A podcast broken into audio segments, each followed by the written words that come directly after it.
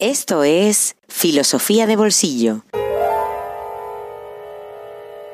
El podcast para aprender filosofía en cualquier lugar. Presentado por Diego Chivilotti.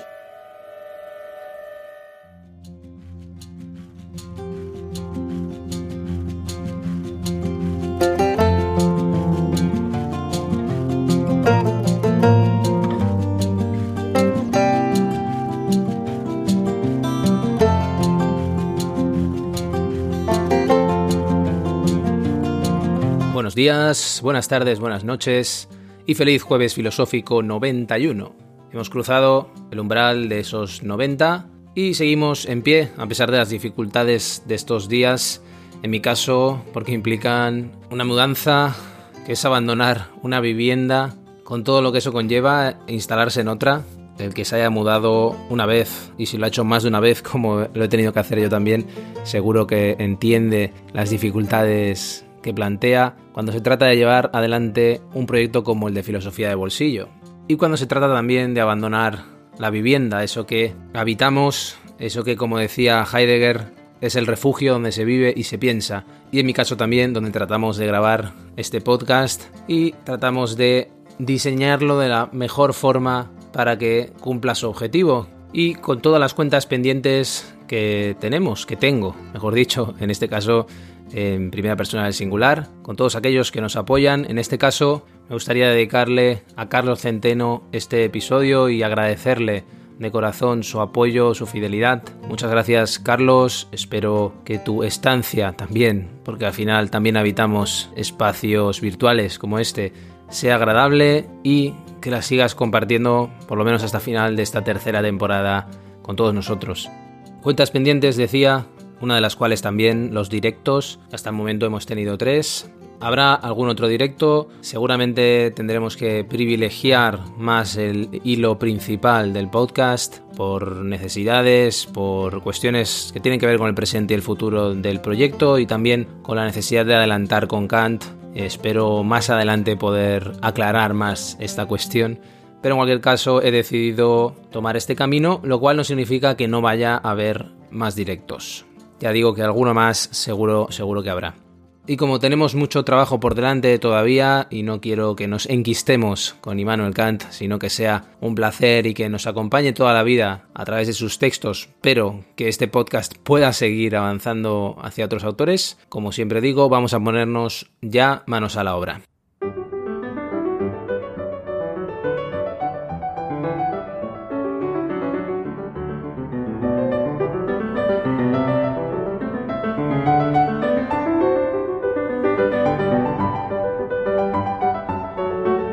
¿Qué nos trajo el último episodio?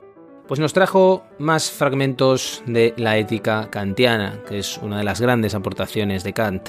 Aclaramos también qué quiere decir una metafísica de las costumbres y por qué debe fundamentarla y las costumbres, hicimos referencia que se refieren a la moral. Hablamos también, por supuesto, del papel de la razón en la ética, la importancia que tiene la razón en la ética de un normativista ortodoxo, como es Kant, y esa idea de una comunidad de seres racionales, esa idea del progreso moral, esa idea tan ilustrada que tiene Kant, y el objetivo de alcanzar una objetividad, crear una nueva objetividad para abandonar una subjetividad que se base en las inclinaciones, por lo tanto, sí que tenía que ser una subjetividad que implique racionalidad.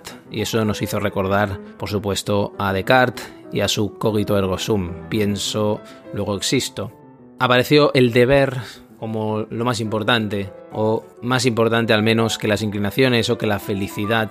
Contra lo que parece reinar en nuestra época, presentamos un Kant un poco a contracorriente, seguramente si viajara en el tiempo y reapareciera en el siglo XXI, en este siglo XXI que estamos viviendo.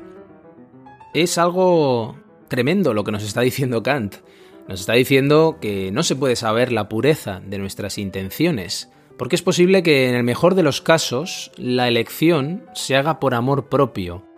Seguro que muchos tenemos acciones benéficas en la cabeza que podríamos llegar a pensar que nacen de eso, o seguir un determinado dictado moral para alimentar nuestra frágil identidad, para sentirse parte de un grupo, de una comunidad, que se define a sí misma como superior moralmente al resto, Claro, si no, no sería una comunidad.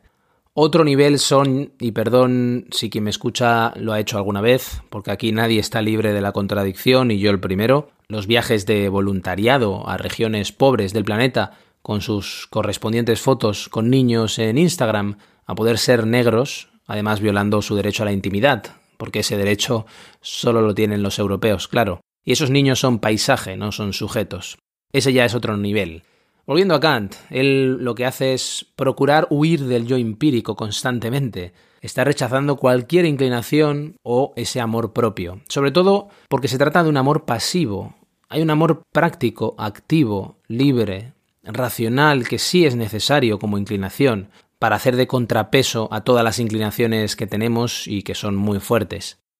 Kant anuncia que va a deducir la ley moral, porque la voluntad como facultad de desear lo que quiere, lo tiene que querer para todo ser racional. Otra vez la razón es muy determinante. Solo un ser racional puede actuar según unos principios. Y por eso la voluntad debe ser la facultad de actuar según la representación de las leyes o los principios. Por eso la voluntad no es buena por su objeto, no se guía por ningún fin material, sino que lo hace por la forma de la ley. Debo querer la ley por sí misma y no como medio para otra cosa. Y sólo de esta manera los fines que se desprenden de esa ley serán morales. Y son fines que no sólo valen para mí, sino para todo el mundo. La moral nunca puede ser individual, porque si así fuera, seguiríamos inclinaciones. No es objetiva, porque no es una objetividad dada que debo descubrir, sino que es subjetiva con un sujeto que debe crear una objetividad.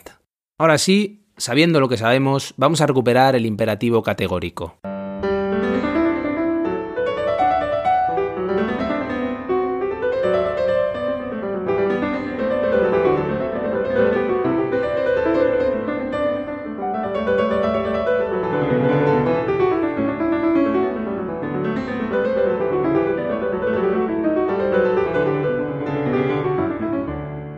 Recordémoslo de nuevo, nunca son demasiadas veces.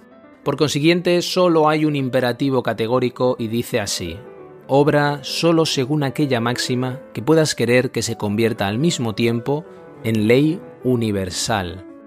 Ahora va resonando seguramente de otra manera.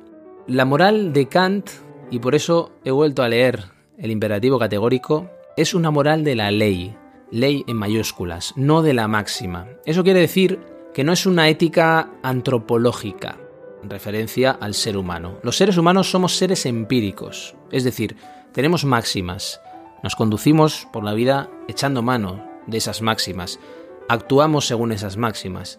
Y si lo hacemos de manera constante a lo largo de la vida, lo que hacemos es configurar un carácter basado en ese hábito.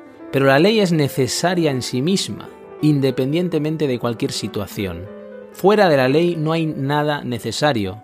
Por eso insiste tanto Kant en la ley. La máxima es la vertiente subjetiva del principio de querer.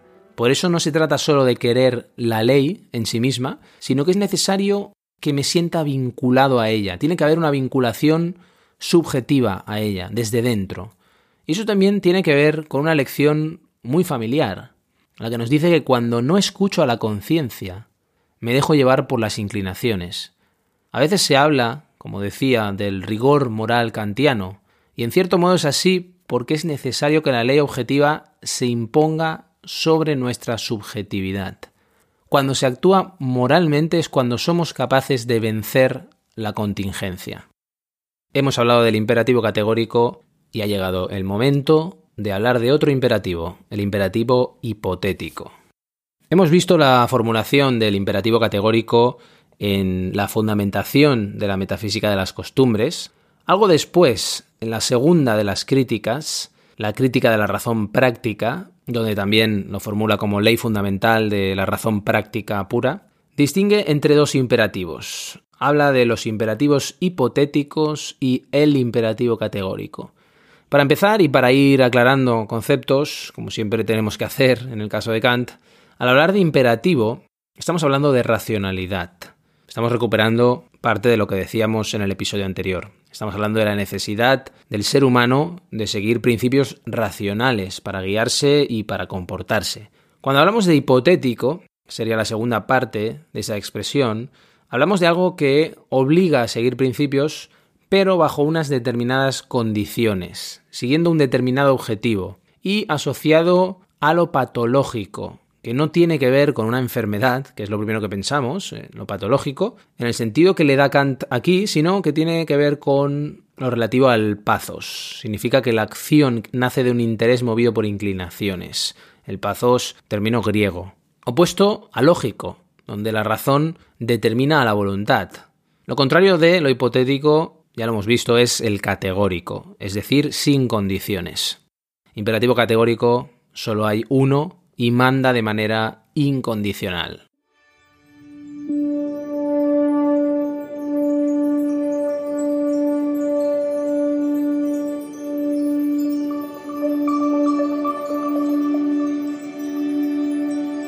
Los imperativos valen objetivamente y son completamente distintos de las máximas, como principios subjetivos, pero aquellos determinan las condiciones de la causalidad del ente racional como causa eficiente solo respecto del efecto y suficiencia para él mismo, o bien determinan solamente la voluntad, sea suficiente o no para el efecto. Los primeros serían imperativos hipotéticos y contendrían meros preceptos de habilidad. Los segundos, por el contrario, serían categóricos y únicamente leyes prácticas. Por consiguiente, las máximas son principios, pero no imperativos. Pero los imperativos mismos, cuando son condicionados, es decir, cuando no determinan la voluntad simplemente como voluntad, sino solo respecto de cierto efecto apetecido, esto es, cuando son imperativos hipotéticos, son sin duda preceptos prácticos, pero no leyes. Las últimas tienen que determinar suficientemente la voluntad como voluntad, antes aún de que yo pregunte si tengo el poder requerido para un efecto deseado o qué necesito hacer para producirlo. Por lo tanto, son categóricas. De lo contrario, no serían leyes, porque les falta la necesidad que si ha de ser práctica, debe ser independiente de condiciones patológicas, de condiciones, en consecuencia, que sólo contingentemente se unen a la voluntad. Immanuel Kant, Crítica de la razón práctica.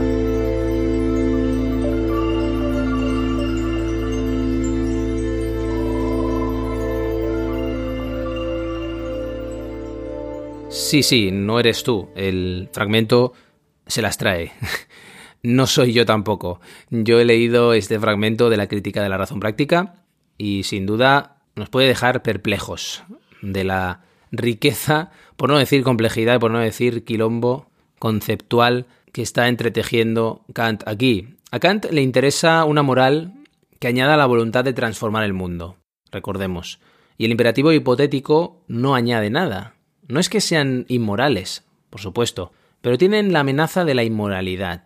Los imperativos hipotéticos, ¿qué son? Son lo que tradicionalmente han seguido todos los filósofos. Kant Escribe esto porque está convencido de que han malinterpretado el hecho moral, no lo han entendido. Para analizar estos imperativos hipotéticos, como no podía ser de otra manera, Kant es muy sistemático y analiza dos tipos de juicios propios de los imperativos hipotéticos, porque estos imperativos dicen si la acción es buena para un propósito posible o real. Si hace referencia a un objeto posible, entonces hablamos de principios problemático-prácticos. Y si el objeto es real, entonces son asertóricos prácticos. ¿Por qué es importante distinguir entre estos dos? Los primeros, los problemático-prácticos, que se refieren a un objeto posible, no real, son imperativos de habilidad, imperativos técnicos, y por eso se centran en las acciones como medios, acciones para lograr algo, independientemente de si los fines son buenos o malos, es que ni se plantea. ¿Qué son los manuales de autoayuda? Pues son un simple y burdo catálogo de aplicación de técnicas. También ese es el gran problema, más grave, por ejemplo, de las tendencias educativas actuales, desde la educación primaria hasta la universidad, por ejemplo en Europa con la creación del Espacio Europeo de Educación Superior. Si algo tienen en común todas esas tendencias y todos esos procesos, es que siguen ese tipo de imperativos, cuando se centran en enseñar habilidades y dejar cada vez más de lado los contenidos. Esto no solo va a crear cada vez más analfabetos, sino que va a construir una sociedad indiferente en el mejor de los casos.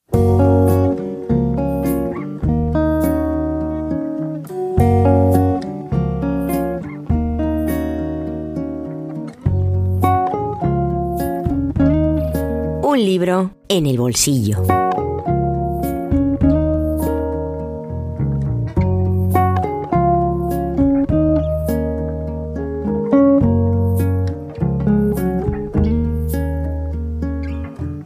Rasgo característico del pensamiento de María Zambrano es lo que se conoce como razón poética. Si has leído sobre ella o de ella, seguramente te hayas encontrado con este concepto.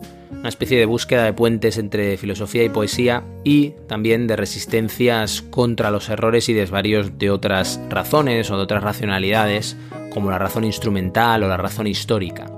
Zambrano era muy consciente de los productos nocivos de, ellas, pero también de la potencia del diálogo entre filosofía y poesía, tomados como dos lenguajes que comparten algo anterior a la separación entre ambos, que es la palabra. Ese ensayo que traigo del sentir hacia el pensar María Zambrano, de Joaquín Verdú de Gregorio, editado en Taugenit, se propone precisamente valorar el peso de esta razón poética, en diálogo con la poesía, pero también con todo el abanico de lenguajes artísticos. El autor reúne muchas condiciones para ser el candidato perfecto para una empresa de este tamaño, además de ser doctor en filosofía y tener una larga experiencia en el pensamiento zambraniano, con publicaciones también en la filosofía hispánica, es un hombre muy polifacético, con trabajos de crítica literaria, crítica cinematográfica y para rematar, además fue discípulo de Zambrano en Ginebra, en la época en la que Joaquín Verdú era profesor de lengua y literatura española en la Universidad de, de esa ciudad, de Ginebra. El ensayo se divide en cuatro capítulos, el fluir de la palabra, sueño, historia y ser, la contienda civil y los tiempos de exilio y finalmente la cuarta parte o cuarto capítulo en los umbrales del amor. Es un texto que se va acompañando constantemente de la voz de Zambrano. Obras como Claros del Bosque, El hombre y lo divino, Los intelectuales en el drama de España, y las reflexiones se van enhebrando desde ellos mismos, aunque por supuesto no falten las vivencias y las referencias biográficas tan importantes en su obra, tan atravesadas por el exilio, como sabéis, y por fenómenos sociopolíticos del siglo XX. En un texto donde abundan las citas, donde abunda el cuidado por la forma literaria, es un texto muy literario, Verdú logra abordar los temas de reflexión esenciales en la obra de Zambrano, como son el delirio y el sueño, todos esos temas que giran en torno al decir poético. Y es desde aquí que el ensayo nos permite entrever el pensamiento de la poesía, entendida como lenguaje humano específico, de tal modo que en la razón poética podamos buscar el origen de toda habla y la palabra que conserva ese rastro divino del que Heidegger hablaba y que identificaba en la poesía de Helderlin. Poesía, poesía y mística sobrevuelan constantemente este volumen para acercarnos al universo de Zambrano desde los cimientos que lo sostienen, rastreando lo sagrado, eso que pervive incluso una vez que Dios ha muerto. Se trata de un texto en definitiva de gran belleza, pero también un ensayo que nos permite seguir abriendo caminos a partir de Zambrano como una de las grandes filosofías encarnadas de nuestra cultura, de aquellas, y muy pocas hay, que no abandonan el sentir en ese camino hacia el pensar.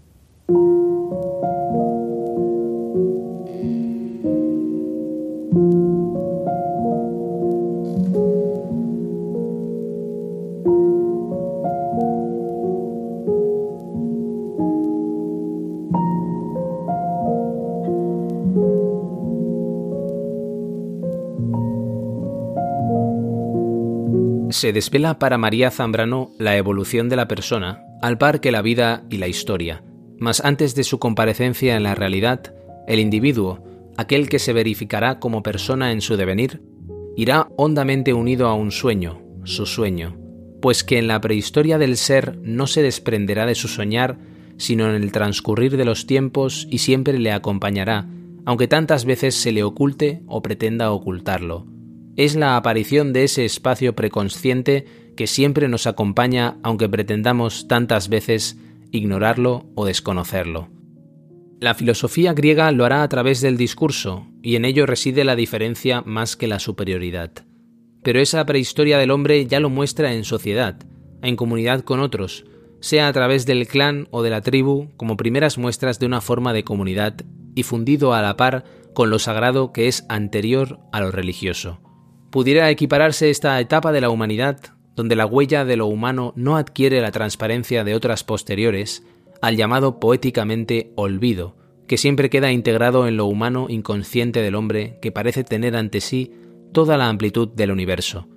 El hombre todavía unido a lo sagrado y el tiempo, seguía el ritmo marcado por las fiestas religiosas, pues la religión abraza todos los aspectos de la vida humana y nada hay en ella que corresponda a lo que llamamos profano. Mas irá surgiendo, paulatinamente, otro ritmo marcado por el trato con la naturaleza, por las condiciones del clima, por el modo de subsistencia. Quizás pudieran dar testimonio de este tiempo primigenio aquellos versos de William Blake. Escucha la voz del poeta, que capta el presente, el pasado y el futuro, cuyos oídos han escuchado la palabra sagrada, errante entre los árboles solitarios.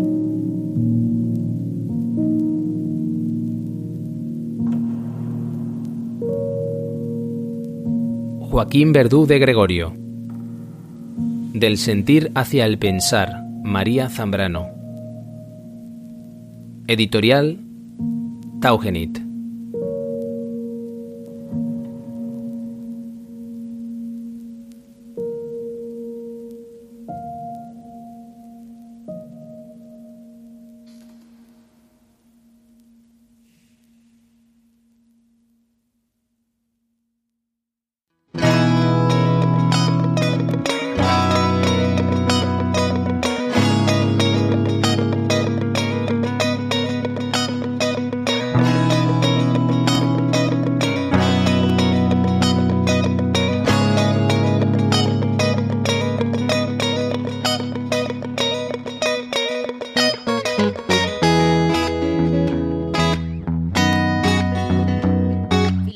Bolsillo existe gracias a ti. Hazte mecenas y accede a todos los contenidos en patreon.com barra filosofía de bolsillo.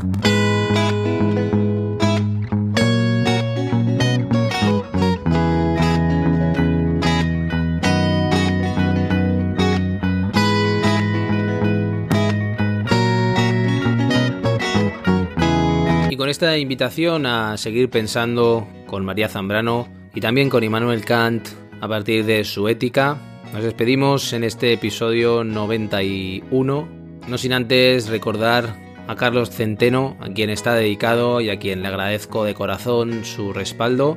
Muchas gracias a todos los que seguís aquí después de tantos episodios de la mano de Immanuel Kant. Creo que es un autor fundamental para poder entender hacia adelante y hacia atrás también el pensamiento filosófico occidental y la propia exigencia que ha ido tomando este proyecto me ha hecho dedicarle también tanto tiempo. Eso no quiere decir que a los que hemos dejado atrás vayamos a olvidarlos o no vayamos a volver nunca más. De la misma manera, la teoría del conocimiento u otros aspectos que hemos tocado de Kant no se deben olvidar, se deben tener presentes para poder entender todos los otros ámbitos porque, como decíamos, Kant es un filósofo sistemático. Cada pieza cumple una función y cada pieza está en coherencia con las otras. Nada más, muchas gracias a todos por estar aquí otro jueves más y espero que volváis el próximo jueves, como cada jueves filosófico, aquí en Filosofía de Bolsillo. Hasta pronto.